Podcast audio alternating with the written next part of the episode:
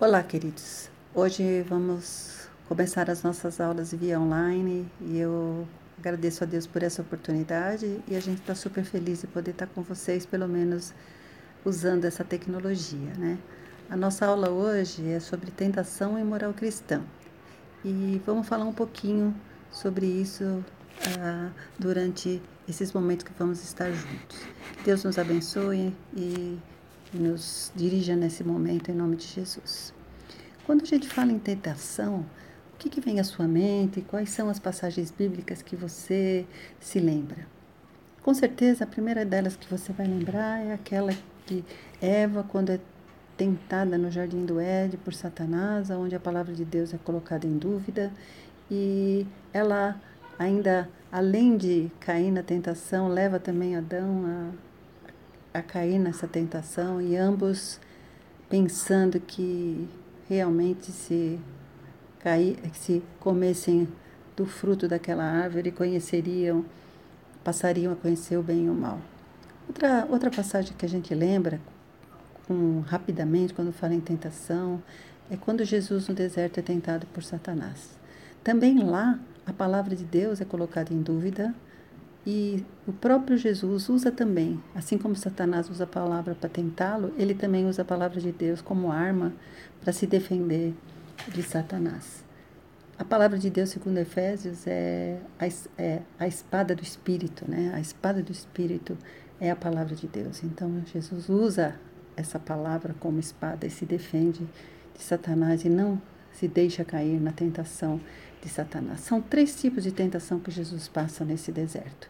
Ele é tentado com relação à carne, quando a sua necessidade física é colocada à prova por Satanás, quando Satanás ah, sugere a ele que ele transforme as pedras em pães, e Jesus diz: Está escrito, nem são de pão viverá, pão viverá o homem. Quando também ah, Satanás o tenta através da, do sucesso pessoal, dizendo para ele, ó, oh, se joga daqui para baixo, porque Deus vai mandar os anjos, vai mandar, vai ser um maior show, Deus vai mandar os anjos, vai fazer com que eles te segurem e você não vai tropeçar em nada. E de novo Jesus fala, também está escrito, não põe à prova o Senhor teu Deus. Depois ainda, o diabo mais uma vez tenta Jesus com a palavra, dizendo, olha, sobe aqui no monte, que observa tudo isso, que eu vou te, eu posso te dar tudo isso se você se prostrar e me adorar. Jesus, mais uma vez, diz a Satanás: Pois está escrito, adore o Senhor seu Deus e só a ele preste culto. Então, todas as vezes que Jesus foi tentado no deserto, ele usa a palavra e ele não se deixa cair na tentação. Então, o que a gente vê aqui é o seguinte: que Ser tentado não é pecado, mas sim o cair em tentação, como diz em Hebreus 4,15, pois não temos um sumo sacerdote que não possa compadecer-se das nossas fraquezas, mas sim alguém que, como nós, passou por todo tipo de tentação, porém sem pecado. Então, pecado é cair na tentação, não é apenas ser tentado. Né? Por isso que no nosso, no, quando oramos o Pai Nosso, o Pai Nosso coloca exatamente isso, né? Não nos deixes cair em tentação, mas livra-nos do mal pois teu reino, o poder e a glória para sempre. Amém. Então, o que, o que, qual é a, a saída né, para não cairmos em tentação? A palavra de Deus diz que Deus não nos dá tentação maior do que aquela que possamos suportar. Está lá em 1 Coríntios 10, 13. Diz que não sobrevenha a vocês tentação que não fosse comum aos homens. E Deus é fiel de, e não permitirá que vocês sejam tentados além do que possam suportar. Mas quando forem tentados, Ele lhes providenciará um escape para que possam suportar. Além disso, em Hebreus 2,18 diz também que Jesus, ah, ele mesmo sofreu, sofreu quando foi tentado e é capaz de socorrer aqueles que também estão sendo tentados. Então, nós temos a promessa de Deus que não permitirá que sejamos tentados além das nossas forças. E a palavra que diz que Jesus também, por ter sido tentado, é capaz de nos socorrer. Mas afinal, o que é tentação? Né? Como podemos definir tentação? Segundo o dicionário, tentação é um impulso para algo censurável, algo não recomendado. Mas como saber o que é não censurável? Como saber o que é não recomendado? Se formos olhar ah, os conceitos do mundo, os valores do mundo, a gente pode dizer que isso é relativo, ou seja, cada pessoa tem seu padrão, cada cultura tem seu padrão, cada pessoa pode achar, alguém pode achar que algo é censurável, enquanto o outro acha que não.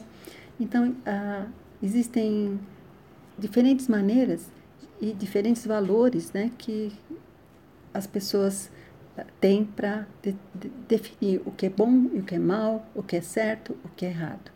Mas nós, como cristãos, cremos que a nossa moral, a moralidade cristã, ela tem como modelo Cristo Jesus, ou seja, se a moralidade é aquilo que vivemos, aquilo que rege o nosso comportamento, esse nosso comportamento tem que se assemelhar àquilo que Jesus faria no nosso lugar. Por isso que a palavra de Deus nos adverte em 2 Coríntios 11 que Paulo falando que o receio dele é que, ah, que ele quer evitar que, assim como a serpente enganou Eva com astúcia, né? A mente de vocês, a nossa mente, também não seja corrompida e se desvie da pura devoção a Cristo, né? Então, aquilo que aconteceu com Eva pode acontecer também nas nossas vidas, nós sermos tentados por Satanás. E em Efésios 5,15, Paulo também adverte dizendo: Tenham cuidado com a maneira como vocês vivem, que não seja como insensatos, mas como sábios. Por que essa, por que essa necessidade de ad, nos advertir sobre isso, né? Porque quando o homem pecou, quando o homem caiu, quando houve a queda do, do homem, o homem deixou de viver para Deus. A palavra de Deus em Filipenses 3, 18 19 diz que, pois como já lhes disse repetidas vezes, e agora repito com lágrimas, há muitos que vivem como inimigos da cruz de Cristo. Quanto a estes, o seu destino é a perdição, o seu Deus é o estômago, é o ventre, e tem orgulho do que é vergonhoso. Eles só pensam nas coisas terrenas.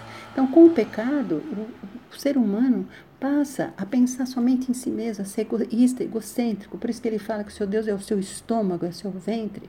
Não uh, não não está mais preocupado com o viver para Deus. Também ele passa a olhar para as coisas terrenas e não as coisas do alto, como diz Colossenses 3. Anda, passa a andar nas trevas, como diz em João, que a luz vem ao mundo, mas o mundo o rejeitou porque as suas obras eram más e as, a, a, eles os homens amaram as trevas. Então, a, além disso, a queda nos, fez com que o homem passasse a ser dominado totalmente pela carne. Em Romanos 8 diz que quem vive segundo a carne tem a mente voltada para o que a carne deseja, mas quem vive de acordo com o espírito tem a mente voltada para o que o espírito deseja. Quem é dominado pela carne não pode agradar a Deus. E nós sabemos que em Cristo Jesus nós temos a renovação total da nossa mente. Em Romanos 12, 2 diz que não se amoldem ao padrão deste mundo, mas transformem-se pela renovação da sua mente, para que sejam capazes de experimentar e comprovar a boa, agradável e perfeita vontade de Deus. Ainda em Romanos, no capítulo 8, a palavra de Deus diz: Portanto, agora já não há condenação para os que estão em Cristo Jesus, porque por meio de Cristo Jesus, a lei do Espírito de vida me libertou da lei do pecado e da morte. Quem vive segundo a carne tem a mente voltada para a carne, mas quem de acordo com o Espírito tem a mente voltada para que, para que o Espírito deseja. Portanto, em Cristo Jesus, a nossa mente pode estar totalmente voltada às coisas do Espírito. E em Colossenses, novamente, em Colossenses 3, 1, 2, diz que, portanto, já que vocês ressuscitaram com Cristo, procurem as coisas que são do alto, onde Cristo está sentado à direita de Deus. Mantenha o pensamento nas coisas do alto e não nas coisas terrenas. Revistam-se do novo, qual está sendo renovado em conhecimento, a imagem do seu Criador. A moral cristã está clara nos Dez Mandamentos, lá em Êxodo 20, quando deixa claro no primeiro, no primeiro mandamento que não devemos ter outros dedos além de Deus. Portanto, a moral cristã é teocêntrica, tem Deus como centro de todas as coisas que, que vivemos, todo o nosso comportamento tem que estar baseado a todas as nossas ações externas e internas baseado no fato que te, temos que ter Deus como a, o nosso Deus, não termos outros deuses, mas sim temos a Deus como o, no, a, o centro da nossa vida.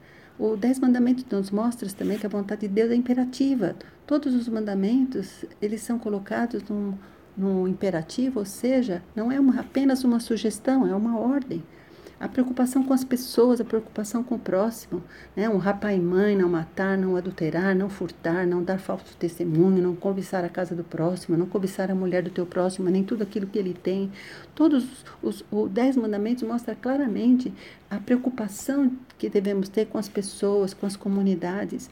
E quando isso acontece, a nossa nosso comportamento passa a ser um comportamento onde, pensando em Deus, pensando nas ordens que Ele deu, pensando nos outros, tenhamos a, essa mente renovada para não cair na tentação. Como a palavra de Deus nos diz, temos que buscar primeiro o reino de Deus e toda a sua justiça. E quando nós pensamos que primeiro temos que buscar o reino de Deus, nós sabemos que o reino de Deus é o reino do amor. Quando Jesus é questionado, lá em Mateus 22, ele responde: Ame o Senhor, o seu Deus, de todo o teu coração, de toda a tua alma, de todo o teu entendimento. Esse é o primeiro e maior mandamento. E o segundo, semelhante a esse, ame o seu próximo como a si mesmo. Em Colossenses diz que, acima de tudo, nós devemos nos revestir do amor, que é o elo perfeito. E em Gálatas, a palavra de Deus nos diz: Por isso digo, vivam pelo Espírito e de modo nenhum satisfarão os desejos da carne, pois a carne deseja o que é contrário ao Espírito e o Espírito que é contrário à carne. Eles estão em conflito um com o outro, de modo que vocês não fazem o que desejam. Mas se vocês são guiados pelo Espírito, não estão debaixo da lei. Ora, as obras da carne são manifestas: imoralidade sexual, impureza e libertinagem, idolatria, feitiçaria, ódio, discórdia, ciúmes, ira, egoísmo, dissensões, facções e inveja, embriaguez, orgias e coisas semelhantes. Eu os advirto, como antes já os adverti, que os que praticam essas coisas não herdarão o reino de Deus. Mas o fruto do Espírito é amor, alegria, paz, paciência, amabilidade, bondade, fidelidade, mansidão, domínio próprio. Contra essas coisas não há lei. Os que pertencem a Cristo Jesus crucificaram a carne com as suas paixões e os seus desejos. Se vivemos pelo Espírito, andemos também pelo Espírito.